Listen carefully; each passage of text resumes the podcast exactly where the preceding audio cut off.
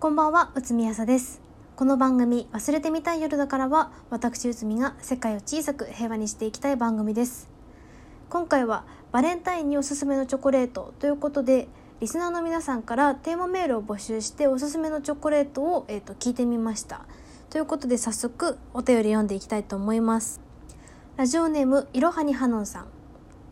おすすめのチョコレートは、ブルボン、アルフォートミニチョコレート、バニラホワイトです。ご存知かもしれませんがアルフォートの定番の青パッケージよりも高級感があるかと思います。実際ミルクチョコとサクサクのクッキーがよくマッチするのでおすすめです。ちなみに私にチョコをくれた女の子に義理本命問わず毎年アルフォートをホワイトデーでお返ししていました。義理で渡された子にアルフォートが楽しみで渡していたと当時言われ少し複雑でした。僕はチョコを作れないのでせめての思いで箱を手作りし手紙も書いていました。本命には向かないかもしれませんが友チョコならありかも。内海さんはどんなチョコが好きですか？ギリチョコは作っていましたか？というお便りです。あの私が好きなのはラミーっていうちょっとだけお酒が入ってるチョコレートが好きです。冬にね現れる。夏場はね溶けちゃうからなのか売られてません。期間限定のチョコレート。でもずっと昔からあるチョコレートです。で義理チョコはあのー作ってました。高校までは。高校までは本命義理チョコあとはばらまきチョコってあってで義理チョコまでは手作り。これはあの本当に身の回りのめっちゃ仲いい友達つっても結構多かったけど2 3 0人分ぐらいは義理チョコを作ってその他大勢はばらまき用チョコレートでチロルチョコのなんかビッグチロルっていう箱に入ってるなんかビッなんかビッグなチロルチョコあるんですけどそれをね配ってました。でまあ話はアルフォートに戻るんですけれどもアルフォート好きな人ってマジでアルフォート好きですよねっていう。なんかテスト期間中とかにアルフォートひたすら食べてる人いたなって思うんですけどアルフォートって1箱の中になんか1箱にこう8個か10個か忘れちゃったんですけどそんなに数入ってないじゃないですか。だからこう気軽に「アルフォートちゃんちょうだい」って言いづらいなっていつも思いながら見てました。だからなんか高級感があっていいよねっていう話です。続きまして。ラジオネーム有楽製菓のブラックサンダーは愛知県豊橋市で生産している。これテストに出ますさんからのお便りです。バレンタインといえばって思い出せるいいチョコレートがありません。強いて言えばシルスマリアのチョコレートでしょうか。テレビドラマ「派遣の品格」で篠原涼子さんが「思いは形にしないと届きません」2月14日は1年に一度のチャンスです。ひとたび口にすればたちまち虜になる。以下省略と売り子をしていました。このチョコレート PR シーンが私のバレンタインの思い出です。悲しみ。やっぱり義理チョコ文化ぐらいがちょうどいいですよね。義理チョコ文化は世界を少し平和にしているかと。一目で義理とわかるブラックサンダーチロルチョコチョコバットなどを生産していただいているお菓子駄菓子メーカーをはじめとした関係各所の皆様ありがとうございます。私はブラックサンダーとチロルチョコきなこ餅が好きです。チョコボーも好き。あチョコボールも文字数。ということでこのシルスマリオってなんだと思って調べたんですけどこちらはですねあの生チョコという名で世に出た最初の一粒っていうことで生チョコ発祥の地らしいです。だから私たちが美味しい美味しいって食べてる生チョコのあの祖先がこのシルスマリオさん、えー、シルスマリアさんらしいです。豆知識でした。でブラックサンダーの豆知識はなんか最初はなんか売れてなくって全国発売もしてなかったらしいんですけどこう結構お腹にお腹が膨れるから30円で美味しくてボリューム感があるって学生の間で徐々に話題になっていって全国で販売が決定してで販売個数がバーンって伸びてってあの今ではえっ、ー、とね年なんかなんだ2017年には年間販売数が過去最高の1億6500万個突破し今では密かに日本の国民食の立ち位置を狙っているらしいです。なので皆さん普段からブラックサンダーを食べてあげてください。以上ブラックサンダーの豆知識でございました。続きましてラジオネームみずさん。かつて心が動かされたチョコがあったので紹介させていただきます。好意を寄せられていた同期女性からいただいたチョコレートでした。彼女は私が今何にハマっているかを把握した上でプレゼントしてくれました。歴史にハマっている時は大学の講義発表の参考文献で「伊達政宗の手紙」という本が入っているのを知って戦国武将をテーマにしたチョコレートを。翌年宇宙にハマっていた時は宇宙兄弟を一気見して一気読みしていることを知って太陽系の惑星を模したチョコレートをプレゼントしてくれました。普遍的に誰にでもおすすめというものではないのですが自分のことを思って思ってくれていることがとても嬉しかったです。というお便りです。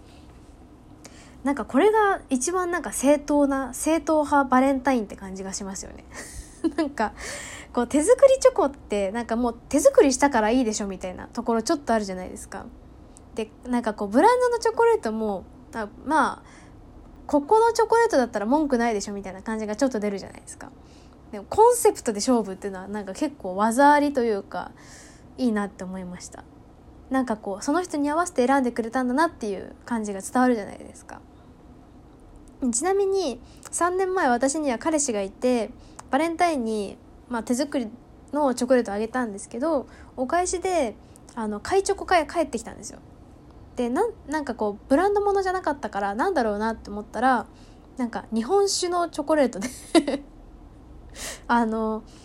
私のことを思ってくれた結果私には日本酒がお似合いだったらしい。あの酒好きですからね私は当時。で今はねあの病気の関係で酒が飲めないんですけれども当時は大変美味しくいただきました。でもその彼氏の分取っておかずにあの全部私が食べちゃったら怒られました。なんか自分でも食べてみたかったらしい。そんなこんなで続きまして。ラジオネームらっきょうさん。バレンタインの面白かったエピソードもキラキラした体験も何もないためガチで好きなチョコレート。その1デルレイ。ダイヤモンドの形が印象的で味も美味しくてプレゼントでパンチが効いています。見た目と味の両立デルレイ。その2ノイハウス。ベルギー出張によく行く同僚にいつも大量買いしてきてもらうのですがどれも美味しくて。味なら迷わずノイハウス。その3レオニダス。ありきたりですが安定の味で高校時代からたまに買ってしまいます。迷ったらレオニダスガチ回答ですみません。ということでねこれね全部調べたんですけど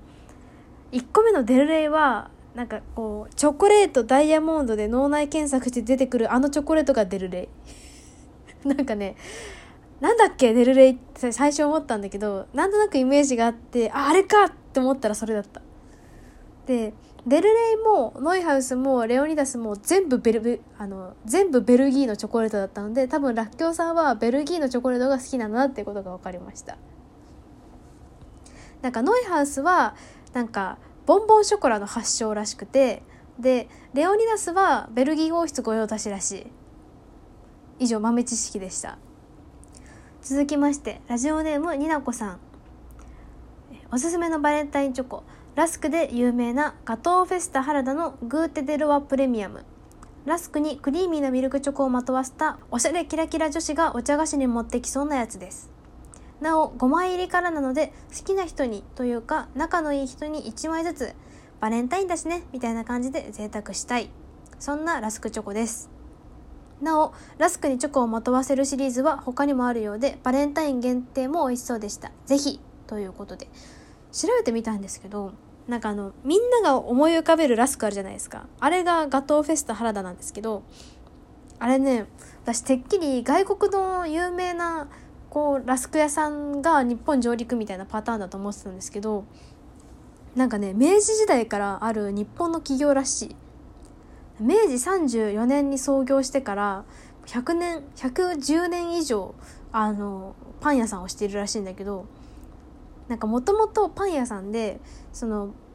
そのパン作りの経験研究と経験からパンの奥義を極めて究極のフランスパンに到達してそのフランスパンを用いて完成したのがガトーラスクグーテ・デ・ロワ。でこれはね王様のおやつっていう意味らしい。結構ね感動した。でそれにあの美味しいチョコレートをまとわせたやつがグーテ・デ・ロワプレミアムらしいです。皆さん是非お手に取ってください。続きましてラジオネーム韓流となるほどさん。この度はおすすめのチョコとのことなので私たち夫婦のおすすめを記載させていただきます。ジャン・ミッシェル・モルトロージャンポール・エヴァンデルレイピエール・マルコリーニベルアメール。この辺りが私たちのおすすめのチョコです。内海さんも機会があればぜひ食べてみてくださいとのことです。で私が食べたことあるのはジャンポール・エヴァンデルレイピエール・マルコリーニは食べたことがあった。でジャン・ミッシェル・モルトローとベルアメールは知らなくて調べてみたんですけどなんかね世界平和観点で言うとジャン・ミッシェル・モルトローは結構世界平和寄りだなって思いました。ちょっと観点がおかしいんですけど。なんかね産地とかあの調達とかにもね結構こだわりがありそうだった。という豆知識でございました。続きましてラジオネームパパマンさん。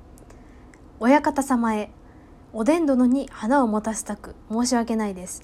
ジャンポール・エヴァンのボンボンショコラは美味しく可愛らしいです。トリュフココナッツもおすすめです。とのことでした。これリスナーさんはお親方様？おでん殿って誰？って思ってると思うんですけどなんかテーマメール募集の企画をやってたらツイッターでおでんさんっていう人が あのリスナーさんなんだけどあの宇海さんがテーマメールを募集しているぞ一旦僕にみたいな感じでなぜかお便りの中抜きを始めたっていう 流れがあってしかもその肝心のおでんさんから結局お便りが届いてないんですよね。おでんさんこれはどういうことですか？教えてください。それではおやすみなさい。